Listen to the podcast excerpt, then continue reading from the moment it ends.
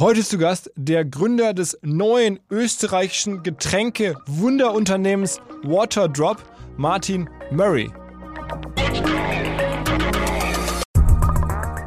Also es lohnt sich immer in den Handel zu gehen, wenn man jetzt ein Lebensmittel isst, weil dort halt die meisten Konsumenten noch einkaufen. Das Schwierige beim Handel ist, ähm, das spielt nach anderen Gegebenheiten wie online, ja, und man darf da nicht zu naiv reingehen. Im Handel sind, sind super Partner, die wollen auch, dass du erfolgreich bist, nur du musst ja auch erfolgreich sein. Das spricht, du musst die Drehung hinbekommen, dass der Handel auch Geld verdient, damit er glücklich ist. Und es reicht halt nicht einfach nur Produkte ins Regal zu stellen und dann abzuwarten, was damit passiert. Das heißt, wenn deine Firma zu klein ist, und dann, wenn man naiv jetzt einen Deal macht mit irgendeiner Handelskette, das funktioniert vielleicht ein paar Monate oder ein Jahr, nur irgendwann mal sind die nicht mehr happy und, und tauschen dich halt einfach aus.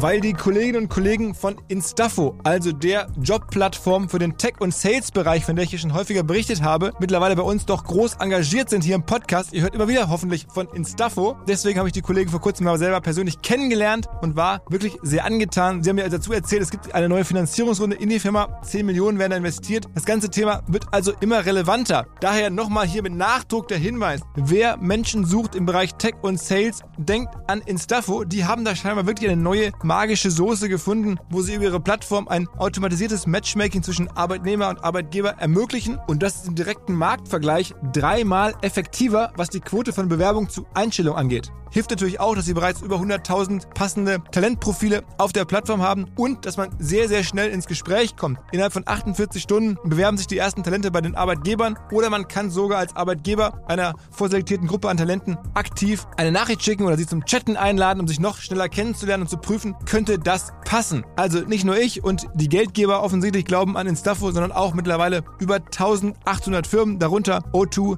RTL, HelloFresh, MyPoster, viele, viele weitere. Instafo ist auf OMR Reviews bestbewertet 4,8 Sterne in der Kategorie Recruiting Plattform. Firmen, die nun Instafo ausprobieren möchten, sehr gerne. Ihr spart außerdem 500 Euro auf die erste Besetzung, wenn ihr euch anmeldet über Instafo mit Doppel F instafo.com slash OMR.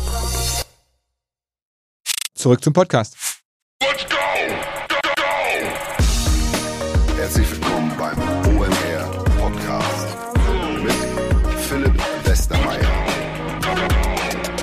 Was ist nur in Österreich los? Regelmäßig kommen die krassesten Getränkefirmen aus Österreich. Ein Podcast mit dem Herrn Matteschitz war trotzdem ja nicht mehr möglich. Leider hätte ich wahnsinnig gerne gemacht, aber der ist ja ähm, kürzlich verstorben. Deswegen jetzt zumindest vielleicht jemand, der in seine Fußstapfen, naja, ansatzweise reinrutschen könnte. Er hat das natürlich selber verneint. Die Fußstapfen sind auch sehr, sehr groß, muss man sagen. Aber was Waterdrop und was Martin Murray da machen, ist spannend. Zuletzt hat der Tennisspieler Novak Djokovic sogar in die Firma investiert. Es ist ein Modell, von dem ich nie gedacht hätte, dass man damit so erfolgreich und so groß werden kann. Aber sie schaffen das, haben als D2C angefangen. Mittlerweile ähm, machen sie an verschiedensten Stellen Läden auf. Hier in Hamburg habe ich schon welche gesehen. Vor kurzem war ich in Kitzbühel, also in Österreich, dort auch Waterdrop sehr, sehr präsent. Sie wollen den amerikanischen Markt angehen. Am Ende, für alle, die das Produkt gar nicht kennen, geht es darum, dass eine kleine zuckerfreie Brausetablette verkauft wird, die man dann mit Leitungswasser vermischt und ähm, dann entsprechend ähm, was Leckeres und auch sehr Gesundes trinkt. Ähm, auch am Ende wieder die Frage, die schon seit so vielen Jahren besprechen, wie kann man mit D2C und dann auch noch Bootstrap so weit kommen. Mittlerweile sind sie nicht mehr Bootstrap, weil er jetzt investiert hat. All das hören wir jetzt. Eine sehr beeindruckende Geschichte aus Österreich. Martin Murray, auf geht's! Hi Martin. Hey, schön, dass ich da sein kann. Du bist äh, schottischer Österreicher, korrekt? Ich bin halb Schotte, halb Österreicher, genau. Also das heißt, ich sage immer, ich, ich, kann weder Deutsch noch Englisch. ist das wirklich so? ja, es, es, ich bemühe mich. Aber du bist in Wien aufgewachsen? In Salzburg ursprünglich. Ah. Ähm, also die ersten drei Jahre meines Lebens in Wien, dann nach Salzburg gezogen und dann fürs Studium wieder nach Wien und dann hier geblieben. Äh, hier geblieben heißt aber Wien, da sitzt ihr. Die Firma sitzt in Wien und ich bin hin und wieder auch für längere Abstände mal im, im Ausland international unterwegs, aber Homebase und Headquarters in Wien. Ähm, nimm uns mal mit in die frühen Tage. Also du ähm, hast ja schon ein Leben gehabt, glaube ich, irgendwie ähm, vor Water offensichtlich, aber auch nur ein Berufsleben. Hast ein MBA gemacht in INSEAD, das ist ja so eine, so eine auch bekannte MBA-Schmiede. Ähm, erzähl mal, wie es bei dir alles überhaupt sozusagen losging und wie es dann zu Waterdrop kam. Genau, also ich habe in, in, in Wien Wirtschaft studiert, und auch in Mailand. Und dann war ich ähm, bei der Boston Consulting Group vier Jahre lang internationale Beratung, wo man sehr viel sieht. Und habe dann auch nochmal ein MBA gemacht in Singapur 2015, eben auf der INSEAD, wo man mit sehr vielen echt coolen, inspirierenden Leuten ein Jahr lang studiert. Und die Vorgeschichte zu Waterdrop ist, ich war immer schon eigentlich ein passionierter Wassertrinker. Und ich habe damals schon Abende damit verbracht, über so Business Trends und Technologie zu diskutieren. Und mich hat eigentlich immer interessiert, warum so eine Riesenindustrie, die jeden einzelnen von uns tangiert, sich eigentlich nicht verändert hat. Und da gab es unterschiedliche Ansätze, die wir über die Jahre diskutiert haben. Und dann in 2015 ist mir die Idee gekommen zu Waterdrop. Das sieht man dann auf einmal einfach. Und ja, habe dann meinen Job gekündigt, habe Produktentwicklung betrieben zwei Jahre lang und dann sind wir 2017 mit Waterdrop auf den Markt. Und was heißt genau passionierter Wassertrinker? Also äh, bin ich das auch oder ist das was Besonderes oder äh, wie ist man das? Nein, aber ich habe generell einfach immer sehr viel Wasser getrunken und mich immer gewundert, warum die Leute das nicht alle tun. Also wenn du ausreichend Wasser trinkst, hast du ja enorme gesundheitliche Vorteile relativ schnell. Du hast viel mehr Energie, fühlst dich besser und ich habe eigentlich nie diese ganzen zuckerhaltigen Getränke getrunken, ähm, schon gar nicht in Plastikflaschen. Nur das tun halt eben sehr viele, ja. Und ich habe dann auch einfach nicht verstanden, warum es diese Riesenindustrie gibt. Also es wird ja wirklich um hunderte Milliarden Dollar Zuckerwasser in Plastikflaschen durch die Gegend gefahren. Und das fand ich einfach immer schon doof, ja. Da sind ja auch andere österreichische Kollegen von dir ganz weit vorne. Ja, zu Recht. Ich meine, unternehmerisch ist ja das alles sensationell. Nur je Industrien verändern sich. Ich glaube, der Zeitgeist ist jetzt auch ein anderer. Und ich bin einfach der Meinung, dass die Leute mehr Wasser trinken sollten, weniger Zuckerwasser zu sich nehmen sollten. Und ich glaube, wo sich alle einig sind, ist, dass wir keine oder weniger Plastikflaschen produzieren sollten. Ähm, das heißt, du warst dann nach dem Studium äh, in der Punkt, wo du sagst, okay, was mache ich jetzt eigentlich? Und dann hast du da dann, als diese, sozusagen diese Sollbruchstelle in deinem Lebenslauf war, dann entschieden, okay, jetzt gründe ich neu. Ja, so eine Gründung, ich meine, kann man über Gründungen reden. Ich, ich sage immer, das Schwierigste bei der Unternehmensgründung ist das Starten, das Gründen, ja. Alles andere ist dann quasi relativ downhill, in Anführungszeichen. Ähm, bei mir war eben die Vorgeschichte, ich, ich habe das Problem gesehen und 2015 ist mir einfach die Idee gekommen, das war teilweise, lustigerweise war es tatsächlich in einem Flugzeug, also es ist keine PR-Story, im Flugzeug wirst du gefragt, was willst du trinken und ich trinke, wie gesagt, Wasser. Und dann bin ich damals mit meiner Mutter geflogen von Singapur nach Hongkong haben das Wasser angeguckt und gesagt, eigentlich wäre es cool, wenn wir jetzt irgendwas Kleines, Konvenientes hätten, dass wir so ins Wasser droppen könnten, um das Wasser so ein bisschen aufzupeppen, ja, weil so ganz peppig ist es auch nicht und ein bisschen langweilig und so. Und dann haben wir drüber gebrainstormt, warum gibt's es nicht? Also warum gibt's nicht so einen Water Drop, den man jetzt einfach in sein Wasser geben kann und sich seine eigenen Getränke macht? Warum muss alles vorab gefüllt sein? Ja, und dann denkt man drüber nach und verliebt sich in die Idee. Da macht man Research und kommt drauf, es gibt ähnliche Sachen, aber nicht das, was man so in seinem Kopf hat. Und dann habe ich Monate damit verbracht, mich um die Supply Chain zu kümmern, also mit vielen Firmen gesprochen und gesagt, okay, wie würde man das jetzt wirklich machen? Und bin dann immer mehr draufgekommen, dass der einzige Grund, warum es das nicht gibt, was wir jetzt als unter Waterdrop kennen, ist, weil es halt einfach noch niemand gemacht hat. Ja, und das war damals wahrscheinlich ein bisschen naiv und ein bisschen crazy. Das muss man auch sein als Gründer. Und ich habe dann trotz des Entsetzen aller meiner Kollegen und ehemaligen Chefs gesagt, hey, die Idee ist einfach so cool, ich kündige jetzt und ich verbringe jetzt die nächsten Jahre damit, die Prototypen überhaupt dafür zu erstellen. Und wir waren relativ egal, was die Leute gedacht haben, weil was ich in meinem Kopf gesehen habe, ist, wenn man jetzt einen Job machen würde, ja, bei uns ist es ein, Würfel, wir nehmen Frucht- und Pflanzenextrakte und marinieren die so einer speziellen Rezeptur und pressen die. Ähm, das Geschäftsmodell hat für mich von Anfang an Sinn gemacht, weil du kannst online verkaufen. Du hast angangs gesagt D2C, du kannst ja Getränke üblicherweise nicht online zu verkaufen, sind viel zu schwer ähm, viel zu viel CO2 und die, die Logistikkosten sind zu hoch. Du hast das Thema ähm, Individualisierung. Ein Getränk, ein abgefülltes, ist ja für jeden gleich. Nur die Wahrheit ist, Geschmäcke sind unterschiedlich. Und du kannst, wenn du so einen Drop hättest, mehr Wasser nehmen, weniger Wasser nehmen, kohlensäurehaltiges Wasser, ähm, stilles Wasser etc. Und du hättest die Chance, eigentlich Wasser als eine Plattform zu nutzen. Das muss ja nicht besitzen, die Plattform um eben Getränke selber machen zu können. Ja, und das würde eben diese ganzen abgefüllten Getränke redundant machen. Das hat für mich Sinn gemacht und für mich war das sowohl rational als auch emotional etwas, was ich einfach machen wollte. Und ich habe dann, ja, wie gesagt, gekündigt, habe dann mich umzingelt mit Leuten, die smart genug waren, das zu verstehen, auch technisch, wie man das dann macht. Das konnte ich ja nicht. Also ich habe viel Herzblut, aber ich, ich bin jetzt kein Lebensmitteltechniker oder Ingenieur. Und haben dann eben Gott sei Dank sehr viele Ingenieure und und Lebensmitteltechniker davon überzeugt, uns zu helfen, die Rezepturen zu entwickeln, den Cube eigentlich wirklich zu machen. Das ist gar nicht so einfach. Und sind halt dann so gestartet, ja. Also mir war klar, dass wir eine andere Art des Trinkens propagieren wollten. Mir war klar, dass wenn wir so eine Kategorie erschaffen, dass die extrem hohe Ansprüche an Qualität, an Design haben wollten. Und ich wollte von Anfang an eine globale Firma bauen. Und das, da sind wir aktuell am besten Weg dorthin, sagen wir mal. Wer waren denn damals diejenigen, die du gefunden hast bei der Recherche, die schon sowas Ähnliches gemacht haben? Also vielleicht kennt ja der ähm, Hörer oder die Hörerin das ein oder andere Unternehmen in dem Space. Naja, damals gab es eigentlich gar nichts. Das war so ein bisschen ein Problem fast schon. Es ist immer gut, wenn man so einer Industrie angehört. Ja, und das Segment Hydration, das entsteht so ein bisschen aus den USA, aber damals wie ich gestartet habe, es gibt, also es gibt eigentlich drei so Kategorien, die ähnliche skalierbare Geschäftsmodelle sind. Ja, das eine ist Sirup, da hat damals Kraft ein Konzept rausgebracht, Kraft Mio, das ist ein hochkonzentriertes Sirup in so Plastiktubes. Das hat dann ähm, Dasani, also Coca-Cola, ein Jahr drauf kopiert, 2014. Sirup, ähnliche Supply Chain Story, nur äh, voller Konservierungsstoffe und ich sage jetzt mal so, der Markt entscheidet, aber die, die Custom Experience ist jetzt nicht so, niemand läuft mit Sirup jetzt rum. Ähm, die andere Kategorie sind irgendwie Pulversachets. Da hat es damals ein, zwei kleinere Firmen gegeben in Amerika. Mittlerweile ist die größte Firma äh, von Unilever gekauft, Liquid ähm, IV. Also du, du gibst eben Pulverextrakt in so ein, ja, ein Sachet. Und das dritte sind eigentlich konventionelle Tabletten. Also wenn man jetzt so an, an Berocca oder Nun zum Beispiel denkt, ähm, Tabletten lösen nicht auf im Wasser, sind meistens eben für pharmazeutische Aspekte oder für Sport geeignet. Und das waren eigentlich die drei Segmente, die es gegeben hat. Und ich fand, wenn man eben was eleganteres, hochqualitativeres macht und wirklich so ein Ökosystem rund um Wasser trinken baut, fand ich das eigentlich eine, eine riesen Opportunity.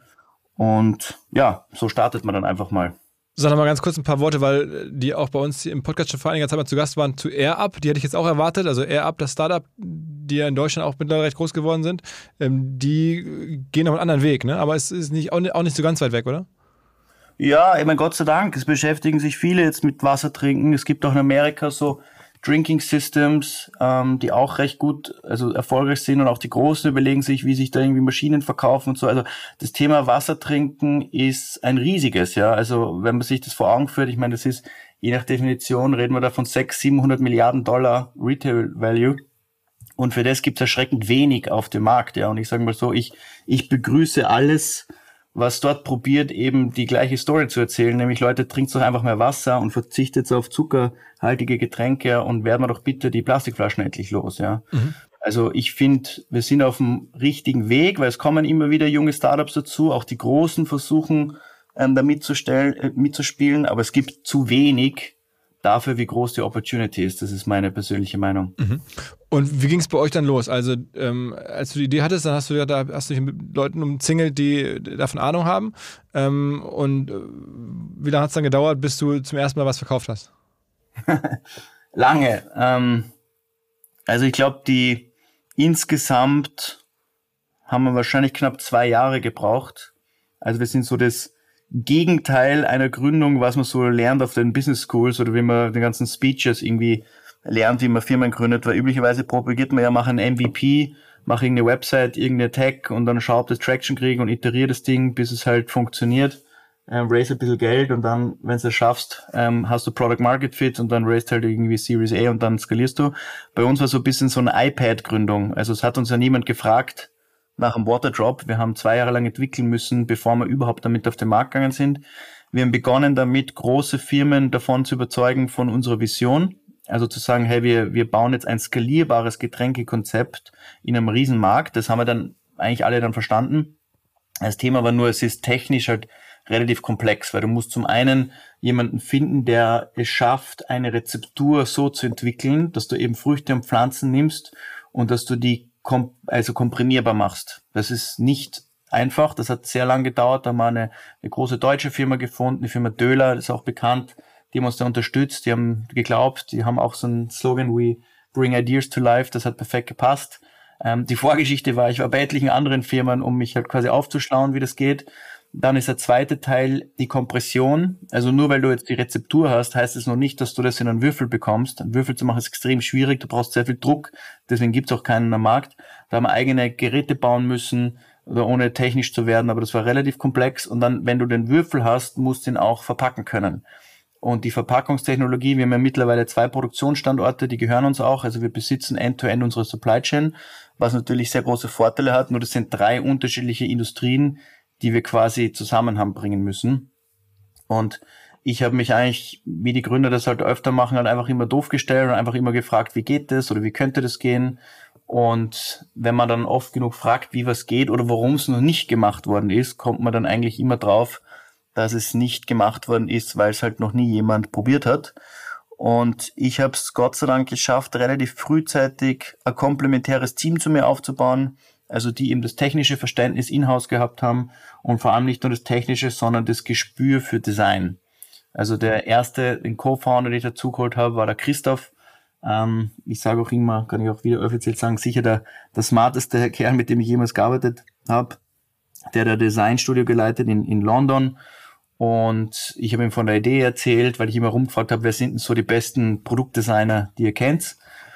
Dann haben wir uns mal getroffen und er hat sich dann auch noch nicht ganz, aber so ein bisschen verliebt in die Idee und hat dann ein Projekt begonnen mit mir, das Packaging Design zu entwickeln, was technisch auch sehr herausfordernd war, weil wir halt sehr, sehr klein sein wollten. Also wir wollten alles aufs Minimum reduzieren, deswegen auch Microdrinks, wie wir das nennen. Und nachdem wir begonnen haben mit dem Projekt nach ein paar Monaten, ist er auch drauf gekommen, dass das ein Riesenpotenzial hat. Er hat dann auch gekündigt in London. Der hat dann noch so ein PhD gehabt, was er auch mit der Zeit aufgegeben hat und haben dann eigentlich gemeinsam eineinhalb Jahre uns durch die technische Produktentwicklung äh, gekämpft und sind dann 2017 voller Tatendrang nach zwei Jahren Arbeit auf den Markt gekommen. Ähm, ja, und dann ging es erst richtig los. Und wer hat diese ganze erste Phase finanziert? Also wo kam das Geld her für diese, für diese zwei Jahre und Forschung und Beauftragung von Spezialisten und so? Also wir waren sehr, sehr lean unterwegs. Wir haben auch nichts verdient, die ersten zwei Jahre, also wirklich gar nichts. Ähm, wir haben, ich habe drei Angel-Investoren gehabt, das waren ehemalige Chefs von mir, die gesagt haben, ich verstehe nicht so ganz, was du machst, aber hier ist ein bisschen Geld. Also das waren unter 100.000 Euro im Vergleich. Ähm, und wir haben die, die Firmen, vor allem die größeren, davon überzeugt, das entweder gratis zu machen oder halt gegen Anteile, also die Entwicklung zu bezahlen. Das heißt, wir haben die ersten zwei Jahre, haben wir wirklich sehr, sehr wenig Geld ausgegeben, ja. Aber die Idee war schon immer, ihr verkauft es auch alles online. Also die, eure, am Ende verkauft, kauft man ja bei euch, wenn ich auf die Webseite gehe, dann gibt es da ähm, äh, so Flaschensets. Also das, das, ist ja nicht das Kernprodukt, aber es gibt vor allen Dingen halt diese Würfel, die man bestellen kann. Ne? Ähm, das ist ja schon euer, auch nach wie vor euer Kernvertriebsweg ist halt online, ne? In der Shop. Ja, also vielleicht zu den Produkten. Das, das Hauptprodukt ist eben der Waterdrop. Also wir haben mit einer Kategorie gestartet, das haben wir jetzt mittlerweile expandiert, also ein Microdrink. Das sind Früchte und Pflanzen, die geben sich in Wasser, haben unterschiedliche Geschmäcker und Funktionalitäten. Wir haben mittlerweile auch Microenergy, also koffeinhaltige Produkte und auch Microlight, weil wir jetzt im Sport sehr aktiv sind, also elektrolytische Getränke. Ähm, das ist noch immer mit Abstand der größte Teil vom, vom Geschäft. Wir haben aber mhm. auch zwei Komplementärgeschäftsfelder. Das eine ist Drinkware, wie wir das nennen, also Flaschen, Karaffen, Gläser. Das sind wir die größten, äh, mit Abstand die größten in Europa und auch in Amerika jetzt äh, stark am wachsen, weil es natürlich, wenn du keine Plastikflaschen verwendest, aus irgendwas musst du ja trinken. Und in den Werbungen rein technisch gesehen verstehen die Leute viel mehr, wenn du eine Flasche oder eine Karaffe abbildest, dass es was zum Trinken ist. Und mhm. das dritte Geschäftsmodell ist halt Wasserfiltrierung. Wir glauben an eben eine Welt, wo man, wo man Leitungswasser trinken sollte. Am besten gefiltertes Leitungswasser, weil viele Länder haben halt nicht das Glück wie wir, dass das Leitungswasser so problemlos trinkbar ist. Und wenn wir alle drei Geschäftsfelder stark weiterentwickeln, dann glauben wir eine Welt, in der du jetzt hypothetisch gesprochen eigentlich gar nichts mehr abfüllen musst, sondern du kannst überall halt dein Leitungswasser ähm, veredeln, entweder filtrieren oder halt gleich irgendwie einen Waterdrop deiner Wahl reingeben, der dann eben Geschmack, Funktionalität wieder dem Wasser zuführt. Das ist so das Produktportfolio. Aufgrund vom Formfaktor haben wir natürlich mit Online begonnen. Ich meine, 2017 war eine ganz andere D2C-Welt wie heute. Ich muss teilweise lachen, wenn ich die Acquisition Cost sehe von damals. Das war, war recht lustig und haben sehr, sehr stark auf den Online-Vertrieb gesetzt, also immer nur D2C, da haben wir noch gar keine Marketplaces gemacht, haben aber schon frühzeitig verstanden, dass um eine echte Marke zu bauen, du auch Offline-Vertrieb brauchst. und haben eben von Anfang an Multi-Channel gedacht. Also wir haben eigene Stores getestet, sehr früh, erst zum, am, am Anfang Pop-Up-Stores. Mittlerweile betreiben wir 38 Stores. Das sind meistens Kioske, weil wir halt wenig Platz brauchen, aber wir haben durchaus auch Flagship-Stores. Und wenn die Marke bekannt genug ist und wir on, durch den Online-Vertrieb genau verstehen, in welchen Ländern welche Produkte funktionieren, gehen wir auch mit ausgewählten Partnern in den Handel. Mhm. Ähm, das ist, war immer die, die, die Logik. Und es gibt jetzt natürlich schon einen großen Trend von Online zu Offline. Ab einer bestimmten Größenordnung kann man eigentlich nicht mehr nur noch online sein. Und ich glaube eben auch als, als Marke oder als Produkt reicht es nicht nur emotional verfügbar zu sein, sondern man muss auch physisch verfügbar sein. Warum, warum kann man nicht nur online sein? Also was ist, was, was spricht dagegen? Naja, als Lebensmittel dringt man halt in Sphären vor, die halt für den Menschen sehr, sag jetzt mal, emotional sind, convenient. Und wir sind ja auch ein Produkt des täglichen Bedarfs. Wir wollen ja wirklich ein Household Category werden mit Waterdrop und das, das Thema Trinken beschäftigt dich ja jeden Tag. Und auch wenn der Onlinehandel Handel extreme Stärken hat, die Menschen kaufen schon noch großteils offline ein. Und du musst dann einfach dort sein, wo die Kunden einkaufen, wo sie Lebensmittel einkaufen. Das heißt, online oder D2C ist genial, um eine Marke zu bauen, zu etablieren, weil der Online-Spend natürlich am effizientesten auch messbar ist. Nur um wirklich groß zu werden, es kommt eben darauf an, in welchen Dimensionen man spricht, muss man sowohl online als auch offline präsent sein. Davon mhm. bin ich einfach überzeugt. Und du meintest gerade, dass irgendwie die Acquisition Costs früher äh, dich zu, äh, so niedriger, viel niedriger waren als heute oder so viel höher waren als heute? Weil du sagst, das, das ist, da musst du lachen, wenn du die Zahlen siehst. Nee, viel denn, niedriger, viel, viel niedriger. Das waren die goldenen Zeiten. Ähm, das war noch alles vor den ganzen iOS-Updates und GDPR. Das war alles, ähm, das war lustig. Also wir haben das sehr schnell skalieren können, ähm, sehr schnell äh, Dinge testen können und es war. Wie groß ist euer Warenkorb? Also wenn jetzt jemand bei euch kauft auf der Webseite, was, was, dann kauft der, wie viel Drops kauft denn der da? Oder wie, wie viel äh, von diesen kleinen Packungen oder, oder wie viel? Ja, die meisten, es haben unterschiedliche Fundel, aber ich sage jetzt mal High Level, 35 Euro wahrscheinlich ist so der EOV in Europa und USA so um 10 Euro teurer. Mhm. Ähm, das sind so die, und die, die Erstkäufer kaufen entweder ein Set, wo sie so vier 12 Packs kaufen, also unser Hauptprodukt eben sind eben Sorten mit zwölf Waterdrops pro Packung. Ähm, davon nehmen die meisten halt vier oder halt eben ein Taster Pack. Wir haben auch kleinere Verpackungen, wenn man sich erstmal durchprobieren will. Und dann gibt's viele, die halt da eben noch Flaschen oder andere Accessoires dazu kaufen oder eben nur die Drops. Ja, aber und mittlerweile sieht man auch bei euch, man kann auch Clubmitglied werden. Das ist ein Abo-Modell oder was ist das? Mal wieder ein Hinweis nach längerer Zeit auf Molly. Wer uns länger nicht gehört hat, Molly ist keine Person, sondern ein extrem erfolgreiches Fintech aus den Niederlanden. Mittlerweile eines der erfolgreichsten Fintechs überhaupt in Europa. Vor 20 Jahren gegründet, hilft es insbesondere E-Commerce-Anbietern, Shops, Marken dabei, ihre Zahlungen zu vereinfachen. Also wenn wir alle dort jeweils bezahlen müssen, egal ob bei Koro, Drycorn, Sushi Bikes, Reishunger, Molly ist Teil des Prozesses, die machen die Zahlungsabwicklung, die erhöhen darüber auch die Conversion Rates, weil sie das so gut machen. Die vergeben übrigens auch sehr unbürokratisch Finanzierungslösungen an Händler. Also wer noch Kredite braucht im Handel, Molly kann auch dabei helfen, bis zu 250.000 Euro. Flexible Rückzahlung je nach Umsatz eures Shops. Also, ihr wollt eine passende Zahlungslösung für euren Shop. Ihr wollt vor allen Dingen auch mehr Conversions im Shop als aktuell und ihr benötigt vielleicht auch noch einen Kredit. Dann könnte Molly die richtige Adresse sein. Es gibt mehr Informationen im Netz unter www.molly, M-O-L-L-I-E, molly.com slash OMR. Wer noch mehr wissen möchte, natürlich ist Molly auch gelistet bei OMR Reviews, unserem hauseigenen Softwarebewertungsportal und ist dort einer der besten bewertesten Anbieter in der Kategorie Zahlungsdienstleister. Zurück zum Podcast. Wir haben auch Abos, aber das ist nicht der Club. Der Club ist eigentlich Teil unseres Loyalty-Programms, weil wir natürlich jetzt, wir haben fast zweieinhalb Millionen Online-Kunden, davon kaufen sehr, sehr viele halt regelmäßig ein und wir haben halt ähm, ein Punktesystem, wo wir eben Leute belohnen. Da kann man Punkte sammeln und die Punkte auch eintauschen dann gegen neue Produkte oder gegen Upsells, die vergünstigt sind. Und man wird da bei Produktlaunches auch frühzeitig informiert durch die Angebote. Und dadurch lernen wir halt unsere Kunden besser bedienen zu können. Und wo kamen die ersten Kunden her? Also ich meine, wo konnte man die damals so günstig bekommen? War das dann bei Instagram oder, oder wo hast du die damals? Das war alles Facebook großteils, ja. Das war lange Zeit Facebook, ähm, jetzt Meta und dann Instagram und jetzt halt TikTok und Influencer und, und viele mehr Plattformen. Nur 2017 war eigentlich der Großteil vom Paid Social auf Facebook, ja. Mhm.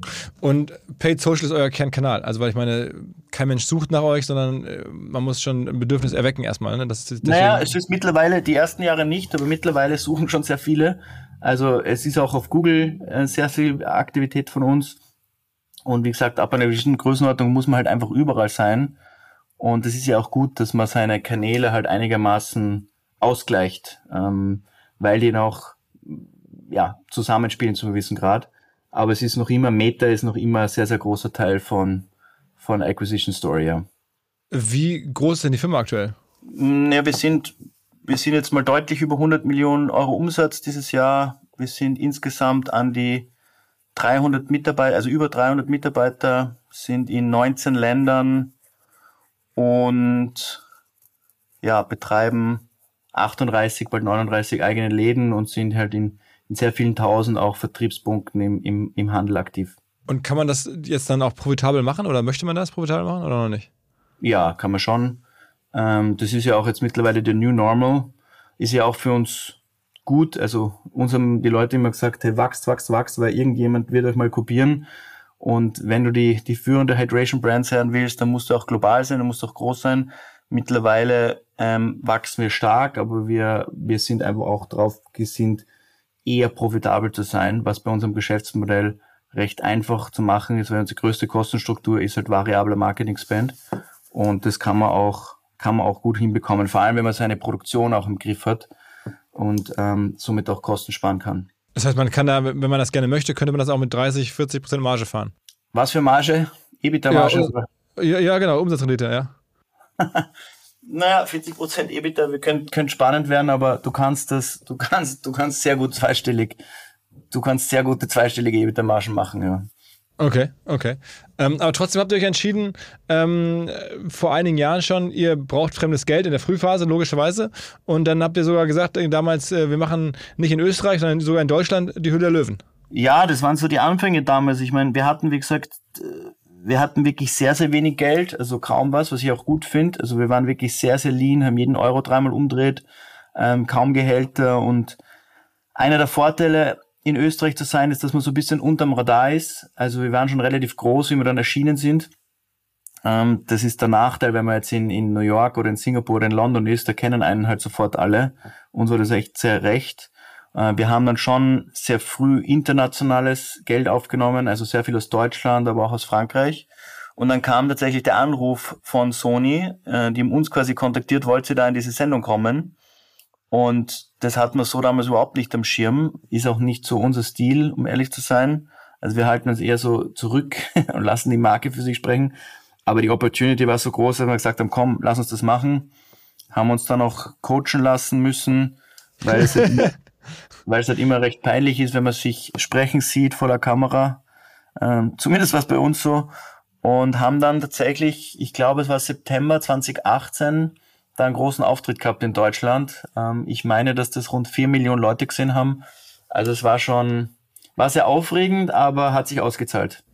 Und am Ende war es so, dass ihr er hatte zwei Angebote zu einem Deal, ich glaube von der Frau Wörl und von Herrn Dümmel. Und genau. das eine Geld habt ihr auch genommen. Da hatte die Frau Wörl dann 10%, äh, konnte man nachlesen, bekommen an der Firma für 500.000 Euro, glaube ich. Und der Herr Dümmel, der dürfte das bereuen. Der ähm, hätte das auch machen wollen, aber am Ende konntet ihr euch darüber nicht einigen. Und das Gerücht steht im Raum, dass ihr das deswegen nicht einigen konntet, weil er wollte gerne mit euch einen Handel und ihr wolltet aber noch nicht einen Handel. Ja, genau. Also ich meine, das, das ist, ähm, das war eigentlich genauso wie, wie vereinbart waren die Deals. Ähm, wir haben das dann mit der Familie Wörl gemacht. Es war nicht zehn Prozent, sondern ich meine, es waren irgendwie fünf oder sechs Prozent, weiß ich auch nicht mehr genau, für die 500.000. Das hat auch perfekt gepasst, kulturell. Mega Familie, Familienunternehmen, also sehr langfristig und auch sehr bedacht drauf, die Marke aufzubauen.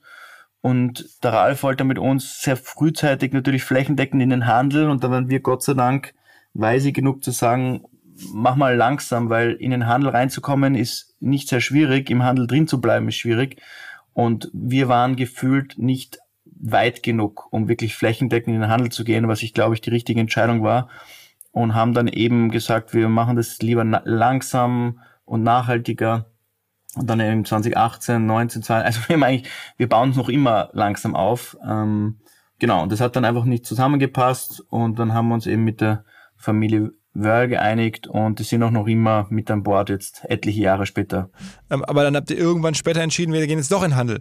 Was ist so der ausschlaggebende Punkt? Also wann äh, lohnt es sich in Handel zu gehen und worauf muss man warten? Also es lohnt sich immer in den Handel zu gehen, wenn man jetzt ein Lebensmittel isst, weil dort halt die meisten Konsumenten noch einkaufen. Das Schwierige beim Handel ist, ähm, das spielt nach anderen Gegebenheiten wie online, ja, und man darf da nicht zu naiv reingehen. Im Handel sind, sind super Partner, die wollen auch, dass du erfolgreich bist, nur du musst ja auch erfolgreich sein. Das spricht, du musst die Drehung hinbekommen, dass der Handel auch Geld verdient, damit er glücklich ist. Und es reicht halt nicht einfach nur Produkte ins Regal zu stellen und dann abzuwarten, was damit passiert. Das heißt, wenn deine Firma zu klein ist und dann, wenn man naiv jetzt einen Deal macht mit irgendeiner Handelskette, das funktioniert vielleicht ein paar Monate oder Jahr, nur irgendwann mal sind die nicht mehr happy und, und tauschen dich halt einfach aus. Du hast es ja schon auch häufiger gesagt, dass ihr zur Kategorie D2C am Ende zumindest in der frühen Phase mit dazu gezählt habt oder dazu zählt. Ihr macht das ja auch im normalen Handel, aber ähm, D2C ist äh, schon auch ein großes Thema. Gleichzeitig haben es jetzt in den letzten Jahren ganz viele D2C-Brands ja eigentlich nicht geschafft. Also ne, gibt es von, von Casper, Matratzen äh, und so viele andere. Warum schafft ihr das, was so viele andere nicht hinbekommen haben? Naja, wie gesagt, D2C ist genial, um eine Marke zu bauen, um schnell zu skalieren. Nur ich bin ganz großer Befürworter von Multi-Channel. Das ist das große Wort. Also nicht nur online aktiv zu sein, sondern auch offline. Ähm, Offline-Vertrieb unterstützt den Online-Handel und der Online-Spend blutet, wie man sagen, also bleeds into, into offline und du brauchst dieses Zusammenspiel aus online und offline. Das ist das eine und das andere ist, ich glaube einfach, dass die Zeit des billigen Geldes und es war wirklich sehr, sehr billig. Jetzt kostet halt das Geld wieder was. Auch dazu geführt hat, dass sehr viele Unternehmen, die kein skalierbares Geschäftsmodell gehabt haben, einfach absurd viel Geld bekommen haben und halt das in die Akquise gesteckt haben und einfach zu wachsen. Nur wie Warren Buffett schon gesagt hat, when the tide leads, leaves, you, you see he's been swimming naked. Also wenn, wenn dein Geschäftsmodell nicht in der Lage ist, alleine Geld zu verdienen, dann kannst du das maskieren, indem dass du viel Geld reinpumpst. Und du hast auch ein paar Beispiele genannt, da gibt es etliche andere das ist, der Trend ist sicherlich vorbei bei den Investoren. Die Investoren haben gesagt, ja, D2C ist great, weil you bypass the middleman, aber du schaffst es halt nicht nur alleine online eine Marke zu bauen. Du brauchst auch diese Offline-Präsenz, die auch dann für Firmen, wenn sie etabliert sind, viel profitabler ist als die reine Online-Präsenz, weil du ja nicht jedem einzelnen Kunden so ein Paket heimschicken musst. Vor allem, wenn du jetzt irgendwie Möbel oder was verkaufst, ja. Das ist einfach ökonomisch sehr schwierig zu skalieren. Ähm, Gibt es denn Beispiele, wo du andersrum sagst, Mensch, das waren auch D2C-Brands, die kriegen es sehr gut hin, oder die, sind, die haben sich sehr gut entwickelt in den letzten Jahren? Naja, also die Firma, die noch immer einigermaßen gut da steht, finde ich, ist Warby Parker. Mhm. Ähm, Brillen, ne? Die sind auch massiv zurückgegangen, aber nicht so stark wie die anderen. Die haben einfach auch sehr gute eigene Läden, die nicht nur online, sondern auch eigene Läden. Wie gesagt, On Running finde ich eine sensationelle Firma sicherlich einer der besten in, in, in, in Europa. Ähm, eigene Läden, sehr guten Offline-Vertrieb, aber auch sehr, sehr stark online. Das finde ich sind zwei gute Beispiele. Ähm, dann gibt's noch, ja, es gibt sehr viele, die ich nicht so gut finde, aber die nenne ich jetzt besser nicht. aber ja, das ist, ist ökonomisch ist es das Gleiche. Ja. Du kannst stark skalieren mit Paid Social, nur du musst halt in der Lage sein, einfach Geld zu verdienen, ja. Und Geld zu verdienen, Geld verdienen tust, wenn du gute Unit Economics hast und wenn du einen hart, wenn du einen starken Repeat hast, ja. Und da gibt's halt viele Produktkategorien, die lassen sich vielleicht einmal online gut verkaufen, wenn überhaupt mit Gewinn. Nur wenn der Repeat ausbleibt, ähm, ist es halt einfach schwierig. Ist eigentlich Influencer-Marketing noch das gleiche wie vor ein paar Jahren? Also gefühlt leiden diese ganzen D2C-Brands auch darunter, dass man früher Influencer-Marketing hat, war sehr, sehr effektiv für alles. Es gab halt wenige, die das gemacht haben. Damit war die Aufmerksamkeit auf den, auf den wenigen sehr hoch. Ähm, und man hat relativ einfach über Influencer-Marketing Sachen abverkaufen können. Und heute ist es sehr teuer geworden, ähm, sehr umkämpft. Also, dass der Kanal Influencer auch nicht mehr so funktioniert?